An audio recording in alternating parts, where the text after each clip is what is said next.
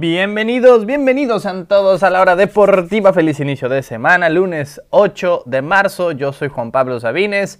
Esto es la hora deportiva que tenemos el día de hoy. Espero que nos dé tiempo de hablar todo porque tenemos mucha actividad. Tenemos Liga MX, ya se jugaron casi todos los partidos de la jornada 10, llevamos más de la mitad de la temporada. Hoy nomás nos queda un solo partido. Hablaremos de lo que pasó anoche con Cruz Pumas, con América, eh, con las Chivas y con el resto de la jornada. Hablaremos de lo que pasó el fin de semana en el fútbol europeo y también un poquito de política europea. El nuevo presidente del Barcelona, quién es y qué significa para el futuro del club, lo hablaremos también aquí. Hablaremos más de fútbol europeo porque mañana y pasado regresa la Champions. Hablaremos de lo que esperamos de los partidos de regreso, de vuelta de los octavos de final que tendremos mañana y pasado.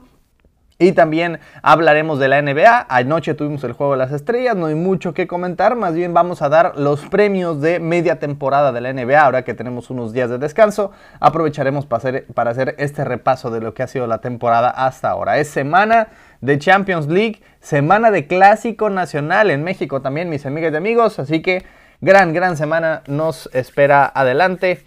Aquí estamos en Radio Chapultepec 560 AM en la Ciudad de México. Estamos también en Estéreo Joya 102.1 FM en Córdoba, Veracruz. Les recuerdo que estamos en en internet, ya sea a través de radiochapultepec.mx o en tuning o tuning.com, pueden escuchar la programación completa de Radio Chapultepec 560 ahí de manera gratuita y en cualquier parte del mundo. Gran programación, gran música, incluidos también aquí nosotros la hora deportiva. Y si nos quieren escuchar nada más a nosotros, subimos algunas secciones a Google Podcast, a Spotify, a Breaker y ya también en Apple Podcast, me acabo de enterar hace un par de días que también ya estamos en Apple Podcast. Estaba en proceso eso, pero también ahora sí que literalmente en, todas las plataformas de podcast estamos. Eh, búsquenos en la hora deportiva de manera gratuita. Subimos algunas secciones ahí en su plataforma de podcast favorita.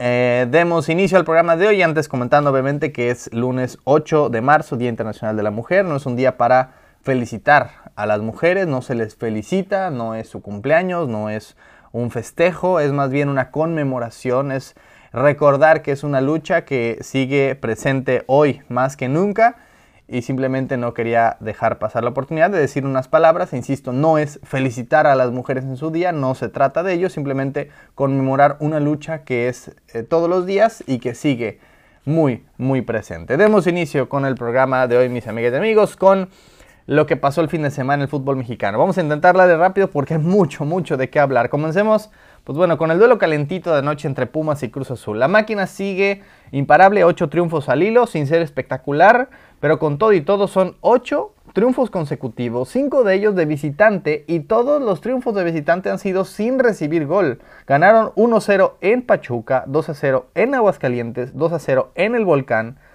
1-0 hace el sábado pasado en León y ahora en CU 1-0 también. Cinco victorias seguidas de visitante y ningún gol recibido al momento de la máquina. Eh, que los tres triunfos de hecho frente a León, frente a Mazatlán a media semana y frente a Pumas fueron parecidos. Equipos que se le cerraron enfrente. Cruz Azul fue por lo general mejor, sin ser espectacular, sin ser dominante, que fácilmente creo se, se, hubieran ido a casa felices con un empate, pero encontraron la manera de abrir el cerrojo justo en los minutos finales. Lo hicieron contra León con aquel gol de Angulo, lo hicieron contra Mazatlán, el gol de, del Piojo Alvarado, una jugada individual, y el resto del, partido realmente fue de trámite, pudo haber sido un email. Y anoche en los segundos finales con un penal polémico frente a Pumas. La buena para Cruz es que logra eh, descifrar esta clase de partidos que le costaba mucho precisamente a Ciboldi. Ciboldi normalmente eh, tenía un equipo muy ofensivo, pero tenía dos fallas principalmente el equipo de Cruz en la era Ciboldi. La primera era, ya lo veníamos diciendo mucho, que se casaba con su 11 ideal, 11, tal vez 12, 13 jugadores a lo mucho y había muchos jugadores fuera de forma en la plantilla. Eh, aquí Reynoso intenta darle juego, Paul ya se ganó la titularidad, le da minutos a Yotun, a Angulo, eh, a Montoya ayer no porque estaba lesionado, pero en media semana sí, a Elías Hernández también, a Santi Jiménez, decir, intenta tener un equipo en el que no 11, sino 15, 16, 17 jugadores estén en forma.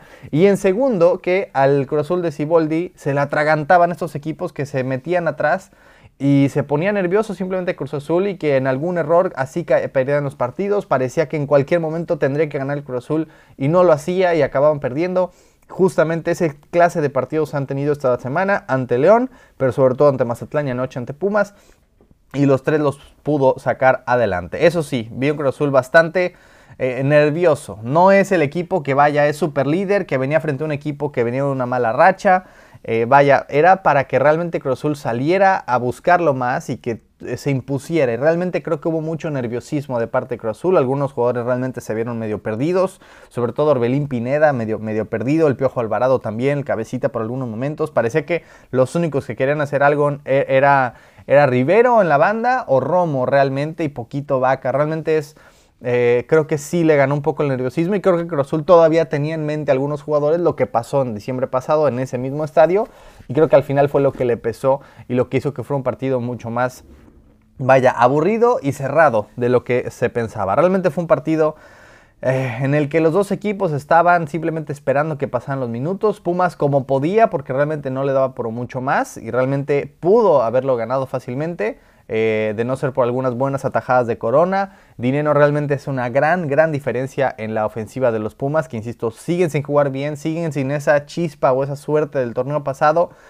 Eh, que ese tipo de partidos precisamente eran los que ganaba Pumas, eh, con grandes actuaciones de Talavera, como tuvo anoche, y aprovechando las que tenía adelante. Dinero tuvo varias buenas, sobre todo tiros de fuera del área, pero Corona apareció bien.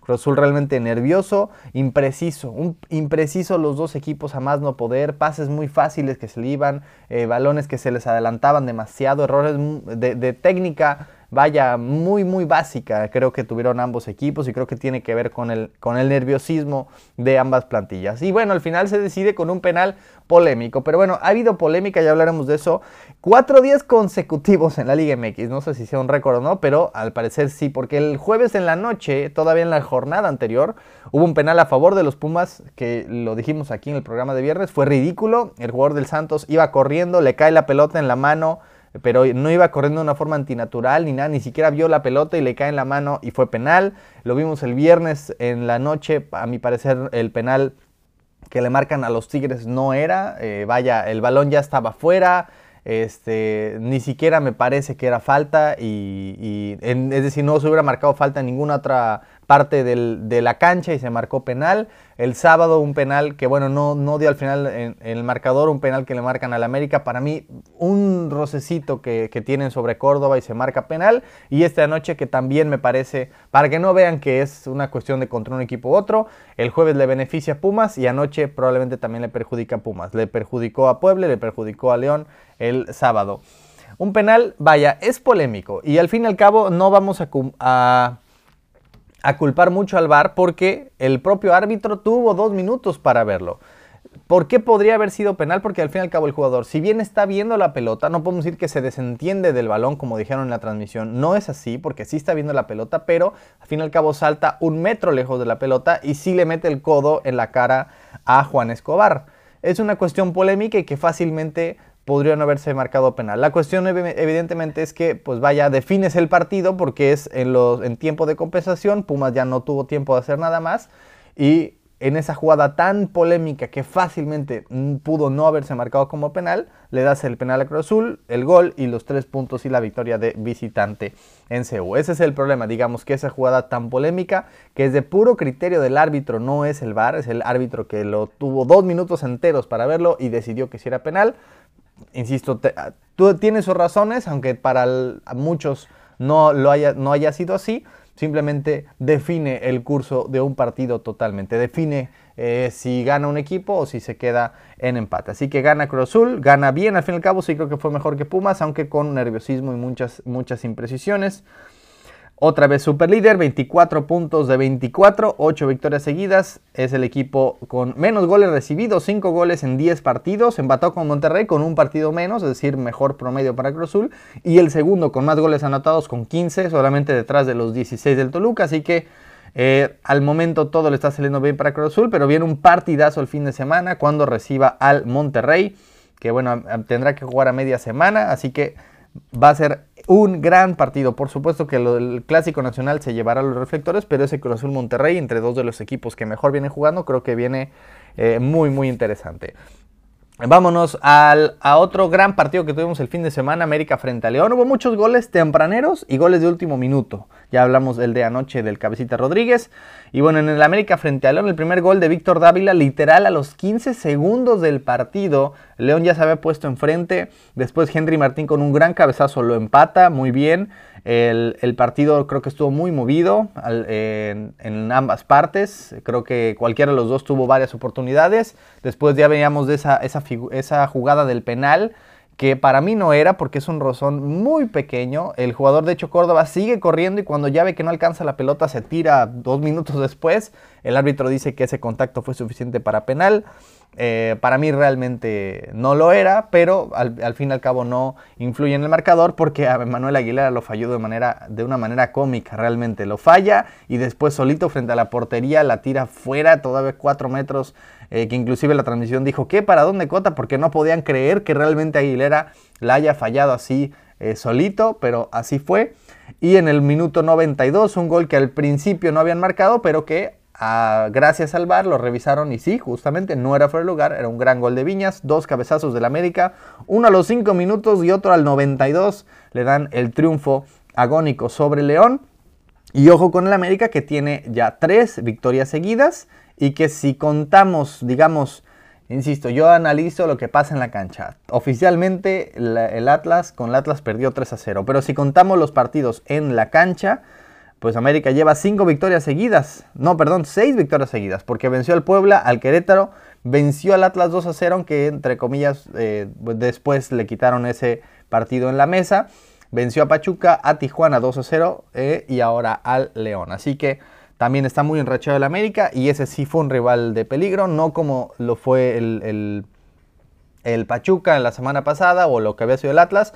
Este sí era un rival difícil, aunque no esté en el mejor momento es el actual campeón y creo que sí fue superior y les ganó eh, muy bien. Aprovechó las oportunidades y e inclusive desaprovechó el, aquel penal. Así que gana el América y no se le está poniendo nada fácil a Cruz Azul. A pesar de los ocho triunfos seguidos, apenas está dos puntitos arriba del América al momento en la tabla. Vámonos con otro partido el fin de semana. Eh, no hay mucho que analizar de este. Mazatlán frente al Guadalajara. 1 a 1. Otra vez gol muy tempranero en el partido, a los 5 minutos de Nicolás Díaz.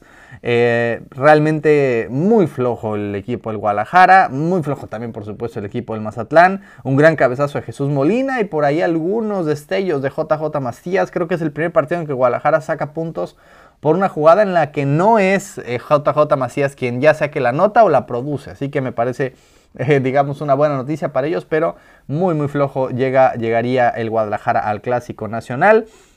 Eh, realmente no ha podido...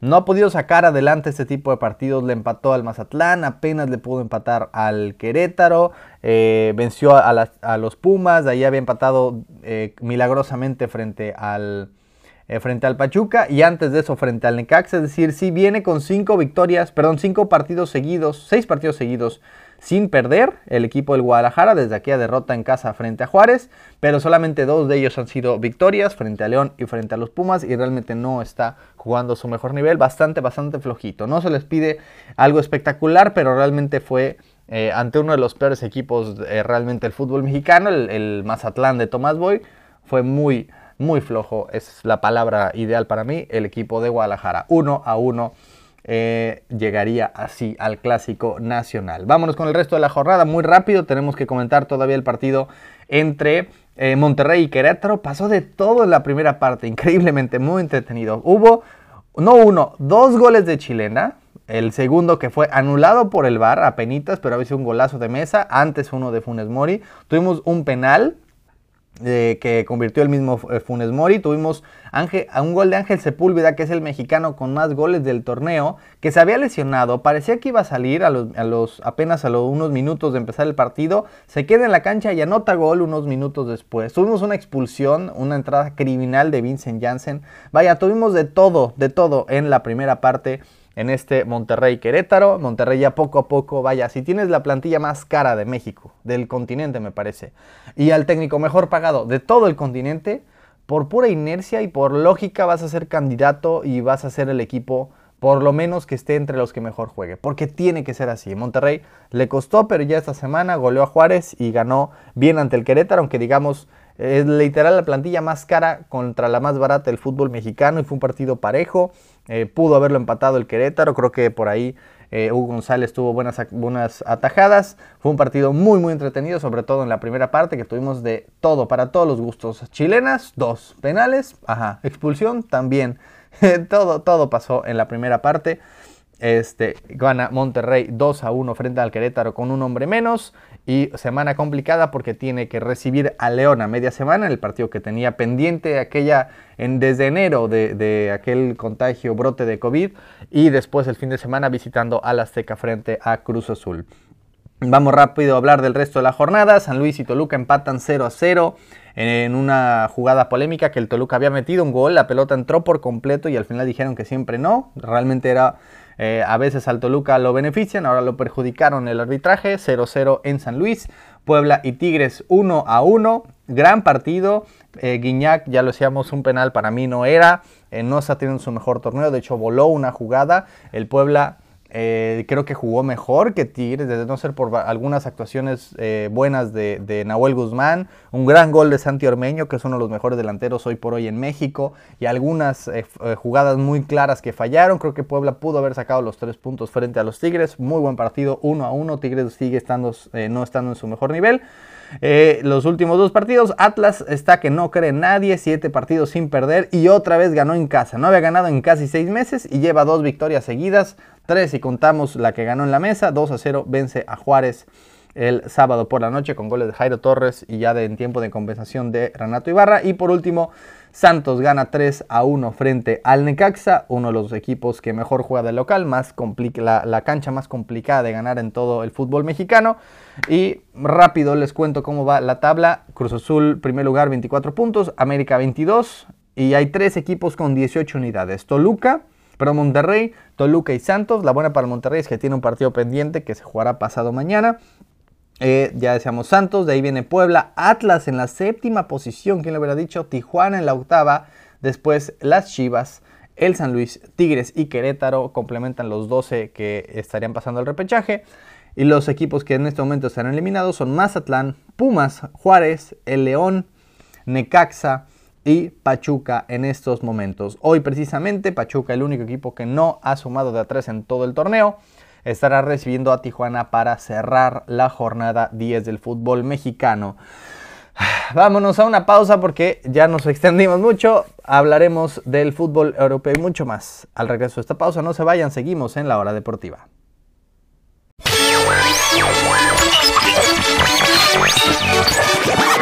El deporte en la República Mexicana. La hora deportiva con Juan Pablo Sabines.